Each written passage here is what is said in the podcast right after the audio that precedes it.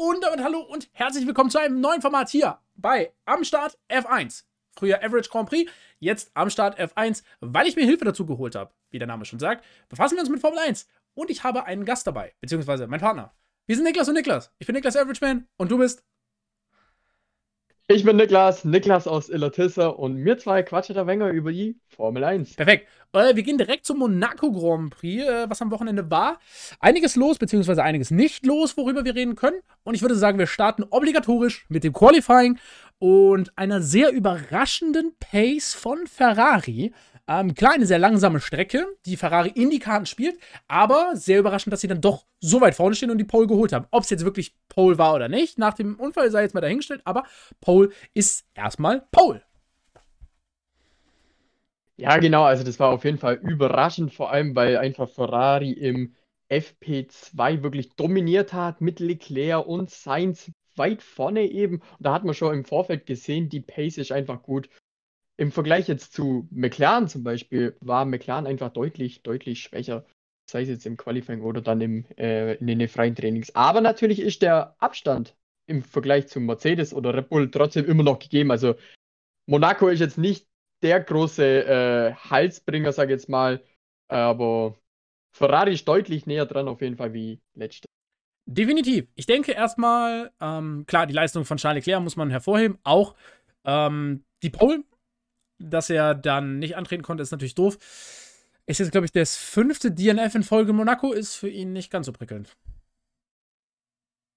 Klar, vor allem im Heim Grand Prix, das ist ja schwierig. Das macht einen echt fertig. Aber was man ihm wirklich zugute halten muss, er hat sich danach nicht äh, verabschiedet, sondern er ist da geblieben, hat das Rennen äh, angeguckt und natürlich war er bei der Siegerehrung anwesend. Und das muss man ihm wirklich zugute halten. Im Gegensatz jetzt, wie du äh, schon erwähnt hast, bei Kimi Räikkönen. Da war das Problem halt einfach, damit er mal äh, Unfall eben hatte und dann halt einfach auf seine Jagd gechillt hat und da sein Bier getrunken hat. Also, ja. Ja, das muss man dann Charles Leclerc anrechnen. Nichtsdestotrotz, äh, Carlos Sainz hat das Ganze im Rennen dann vervollständigt mit einer sehr, sehr guten Pace. Man darf natürlich jetzt nicht bei Monaco sagen, gut, wer konnte wen unter Druck setzen, weil da immer viel Abstände dabei sind und jetzt nicht jeder am Limit ist. Dementsprechend kann man das jetzt nicht sonderlich werten. Fakt ist, ein, ein wirklich Ungefährdeter Platz 2 und hoffentlich ein Aufwärtstrend für Ferrari, aber das geht natürlich nicht bei jeder Strecke. Wir nehmen nachher noch eine Prognose für Baku auf. Da wird es wahrscheinlich für Ferrari nicht ganz so optimal laufen. Gehen wir aber zum nächsten über. Und zwar zum eigentlichen Siegkandidaten, nämlich Mercedes. Die haben ein rahmenschwarzes Wochenende erwischt gehabt und man muss jetzt einfach mal eins vorneweg stellen. Was die Strategieabteilung von Mercedes sonst immer so gut macht, haben sie dieses Wochenende verkackt. Ja, definitiv vor allem wirklich äh, im Vortag eben bei Lewis Hamilton eben, da er seine eigentliche Polezeit, also er war ja wirklich auf einem guten Weg, nicht setzen konnte, aufgrund eben von Leclerc seinem Fehler. Und da ist ja eben schon das grundlegende Problem. Wieso hat er seine Polezeit oder seine Bestzeit, seinen letzten Schuss nicht schon früher gesetzt und hat da eben, ja, dadurch wirklich, meiner Meinung nach, sein ganzes Wochenende verspielt. Er hat sich dann für Q, also für Platz 7 qualifiziert eben. Und wo landet er am Schluss? Platz 7. Also er hat einfach nichts rausgeholt. Er hat zwar nichts verloren auch, trotzdem ein gebrauchtes Wochenende für ihn, für Mercedes einfach nix. Gut, virtuell betrachtet müssen wir das jetzt Ganze mal anders sehen, denn er hat sehr wohl eigentlich verloren, weil vor ihm ist ein Valtteri Bottas ausgeschieden, zu dem wir vielleicht gleich noch kommen, und ein Leclerc, der halt einfach gar nicht an den Start gegangen ist. Äh, er hat virtuell die Position halt verloren gegen Sebastian Vettel und gegen Sergio Perez. Und da ist halt diese Strategie, ne? Dieses, er fährt die ganze Zeit hinter Gasly her und ist dann zu Recht empört darüber, dass er immer noch hinter Gasly hängt, weil die Strategie halt einfach nicht funktioniert hat. Er hätte halt immer noch Pace geben können. Drei, vier Runden alleine Fahrt, dann wäre er vor Gasly gewesen, gar kein Problem. Das ist halt einfach die Pace von Mercedes. Aber Monaco kommst du nicht vorbei. Und damit jetzt wenigstens ein spann eine spannende WM und Max endlich mal als WM-Führender. Aber Teamkollege Walter Bottas hatte jetzt halt den Vorteil. Ähm, er konnte endlich mal so ein bisschen was von seiner Pace zeigen. Kein Befreiungsschlag, davon können wir nicht, nicht reden. Wenn ein Rennen gut ist, heißt es noch lange nichts. Aber endlich mal eine gute Pace und dann, ja, lief es nicht ganz so gut beim Boxenstopp, würde ich mal sagen. Genau, ganz so gut ist ein bisschen, bisschen untertrieben. Also vorne rechts, also Boxenwechsel, Bottas kommt rein, vorne rechts wollten sie wechseln. Ja, wollten. Ähm, die Radmutter hat einfach klemmt, die ging nicht runter. Schlagschrauber durchdreht dann eben, weil eben, man kennt es selber vom Heimwerken daheim, wenn man eine Schraube reindreht und dann so lang drumrum spielt, bis sich eben ähm, der Aufsatz eben abnutzt und rund, äh, rund dreht und dann halt nur einfach kein, äh, ja, dann kann man einfach keine, äh, keine Radmotor mehr rausdrehen und das ist am Schluss einfach passiert. Und Gerüchten zufolge steckt jetzt einfach der Reifen immer noch da drauf und mal gucken, wie man dann überhaupt noch runterkriegt. Gehen wir mal so ein bisschen zu äh, Deutschklausuren Teil 3 analysieren und ein bisschen interpretieren. Auf ein eigentlich schlechtes Wochenende von Mercedes folgt eigentlich danach immer ein Bombenwochenende. Und wie viele Fehler macht Mercedes im Laufe einer Saison? Zwei Wochenende? Maximal drei Wochenenden, wo jetzt Fehler sind. Ähm, ich glaube, das dürfte aber eigentlich kein, kein Zukunftsthema sein, weil, wie gesagt, Mercedes macht solche Fehler normalerweise nicht. Ja, ja. Vor allem jetzt heißt, jetzt müssen wir uns beweisen, jetzt geht es wirklich um die WM. In den vorherigen Jahren ging es ja wirklich, sind wir mal ehrlich, nicht um die WM. Da war das im Prinzip das, ja, das ist das erste Mal seit 2013, dass wer anders wirklich um die WM mitfährt. Gut, wir hatten Sebastian Vettel 2019, der mit Ferrari zumindest noch lange Zeit unter Druck gesetzt hat. Aber da war klar, auf kurz oder lang hat Mercedes einfach die Nase vorne. Aber Red Bull hat halt gerade auch durch, durch den flexiblen Heckflügel, den die jetzt am Start haben, auch massiv zugelegt. Und im Laufe der Saison eher etwas eine Tendenz, die dahin geht, dass es wieder spannender wird.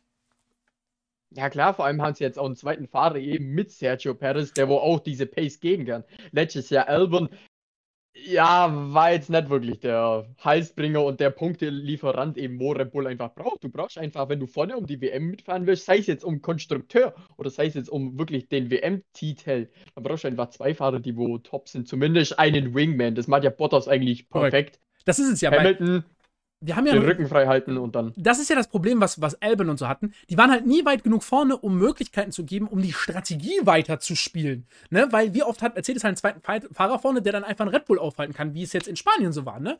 Der fährt dann einfach vor die Nase und hält ihn halt einfach auf. So, und das fehlt halt.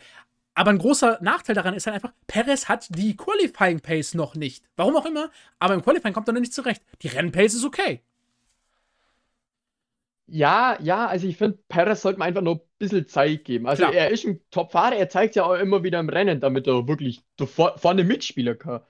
Aber bei so einem Monaco Grand Prix ist halt einfach auch schwierig von einer äh, äh, nicht guten äh, Qualifying-Ausgangslage von, nach vorne zu fahren. Er hat es zwar gut gemacht, aber wenn er jetzt halt wirklich auf, sagen wir mal, äh, Q3 eben losge äh, auf Platz 3 losgefahren wäre, wer weiß, wo er dann noch hingekommen wäre. so hat er halt das, das, Verkehrsproblem und hing halt die ganze Zeit hinter Sebastian Vettel, der, zu dem wir gleich noch kommen. Aber ganz Richtig. kurz noch, äh, ich glaube, über die überragende Pace und über das Ra überragende Management von Max Verstappen müssen wir eigentlich nicht sonder viel, sonderlich viel reden, denke ich.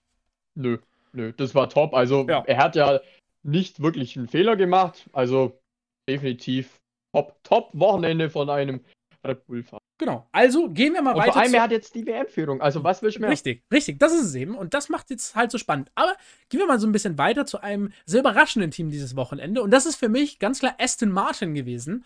Ähm, wie ich gerade bei Bottas gesagt habe, wir müssen mit dem Wort Befreiungsschlag vorsichtig sein. Das war ein gutes Wochenende durch die Bank weg von Sebastian Vettel. In allen, Qualifi äh, in allen Training gut am Start, eine gute Qualifying-Position und ein Top-Rennen gefahren. Super Pace gehabt und nachher Platz 5 Best of the Rest gewesen. Weil zählen wir mal wirklich Lando Norris und McLaren nicht als Rest dazu. So, so, eine Ferrari, so ein Ferrari und McLaren, die stehen halt einfach immer noch deutlich vor Aston Martin. Das ist halt einfach so. Ähm, aber wirklich ein solides Wochenende und ohne Podestplatzierung trotzdem auf sich aufmerksam gemacht. Jetzt halt die große Frage: Ist das wirklich der Befreiungsschlag, weil er jetzt einmal vorne gewesen ist, oder sieht das Ganze in Baku wieder anders aus? Ich glaube teilweise. Also ich glaube auf jeden Fall, damit es besser wird wie in den Rennen zuvor, weil er jetzt einfach auch ein gutes Gefühl hat und äh, Vettel ist halt einfach jemand, der braucht dieses Gefühl. Das ist ein Gefühlsfahrer. Und ich glaube, es wird auf jeden Fall besser. Vielleicht jetzt nicht mehr so gut wie jetzt aktuell, auf der fünfte Platz. Aber vielleicht so im P7 könnte er auf jeden Fall in der Richtung vielleicht rumgurken. Äh, und ich denke auf jeden Fall, das Auto hat das Potenzial, das haben wir auf jeden Fall. Und Vettel ist kein schlechter Fahrer, definitiv. Er hatte halt äh, Eingewöhnungsschwierigkeiten. Er hatte weniger äh, Testfahrten zur Verfügung am Anfang der Saison eben. Und das hat man halt auch gemerkt, damit er nicht wusste, äh, wie er das einstellen soll vom Lenkrad eben. Ein bisschen äh, Abstimmungsschwierigkeiten gehabt mit den Ingenieure eben. Und das merkt man halt. Du musst einfach in ein Team reinkommen, dich wohlfühlen und jetzt hat er, denke ich, auf jeden Fall einen Punkt erreicht, wo er sagt, ja, Leute, hier fühle ich mich wohl, hier läuft's und dann läuft die Sache auch ganz geschmeidig. Ja, muss man definitiv sagen. Aber auf ein überraschendes Team folgt ein semi-überraschendes Team. Sag ich mal so. Mit legendärer Lackierung, die die Fans eigentlich haben wollen, die wir aber leider nicht behalten, sind wir bei McLaren und einem Fahrer, der wirklich Top-Pace liefert. Ein Fahrer, der einfach das zeigt, was er kann. Und ein Fahrer, der genau das Gegenteil beweist. Gut, Danny Ricciardo ist neu bei McLaren oder sind wir halt wieder bei der Einbe Eingewöhnungszeit und ich denke, auf kurz oder lang wird er halt auch eine gewisse Pace bei McLaren haben. Aber was Lando Norris im Moment zeigt, also das ist einfach top. Nicht umsonst Dritter in der Fahrer-WM ist. Definitiv. Ja, hallo, der hat Bottas verdrängt. Also, das muss ich auch mal hinkriegen, stärker zu sein in der WM wie ein Mercedes. Also, bitte.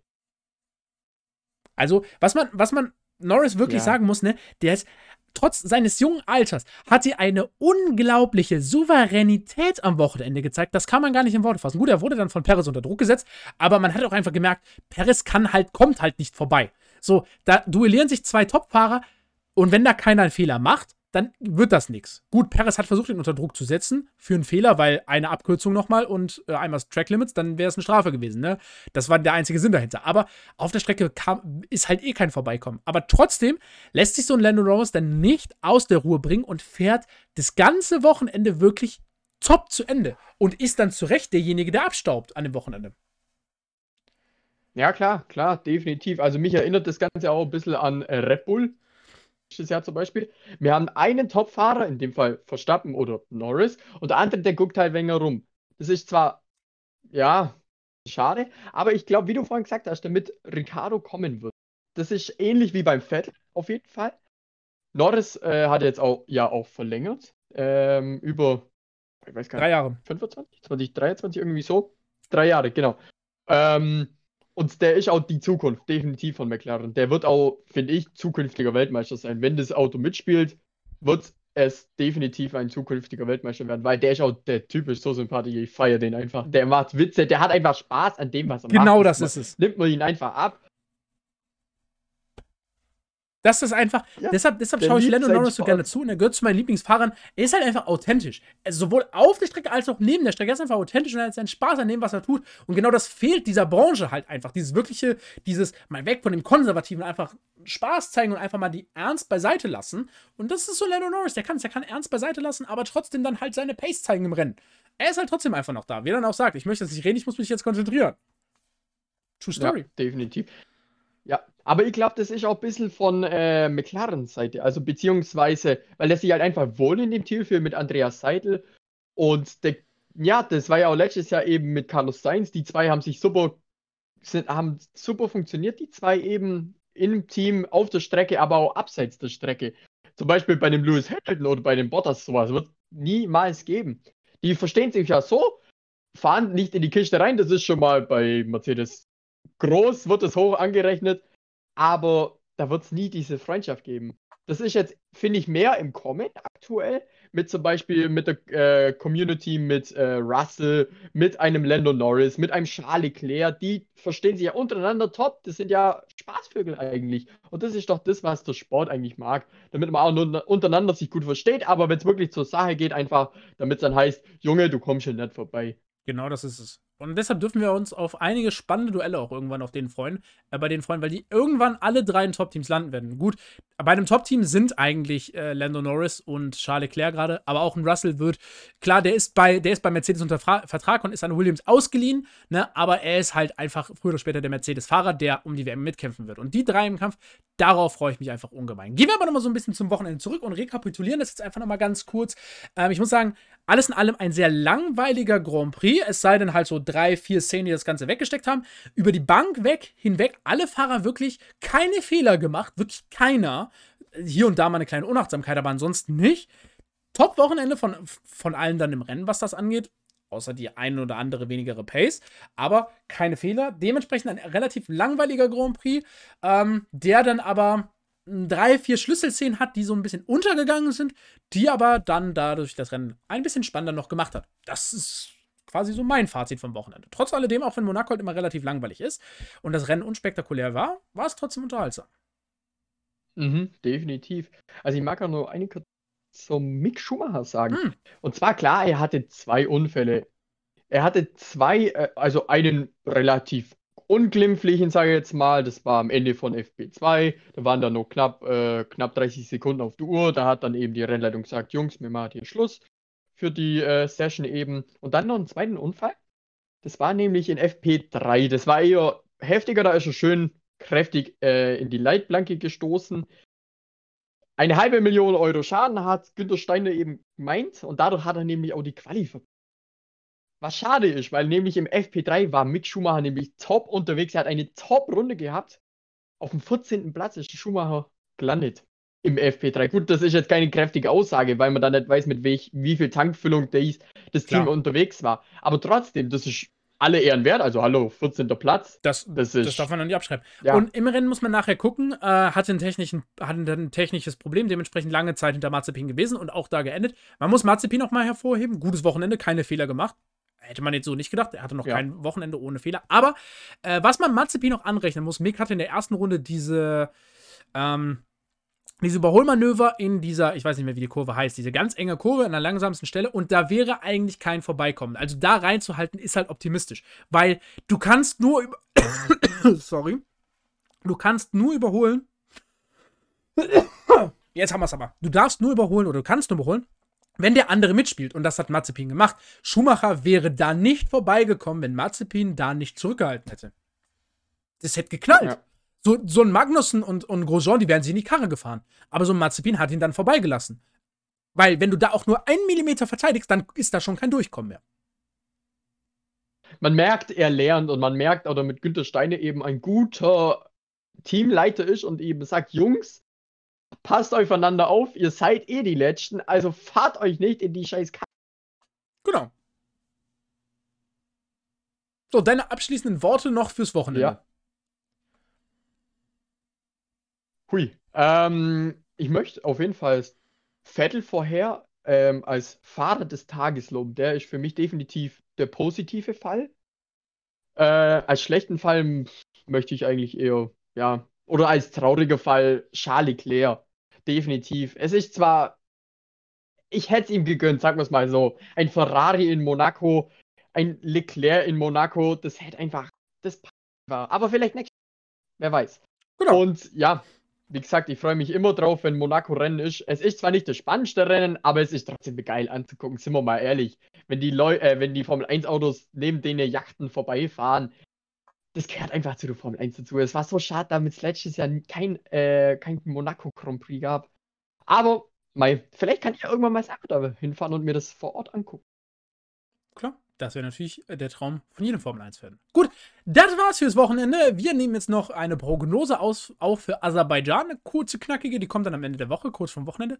Ähm, ja, und dann würde ich sagen, sehen wir uns äh, im, im, oder hören wir uns beim nächsten Mal wieder. Ciao, bis dann. Ja, bis dahin. Ciao.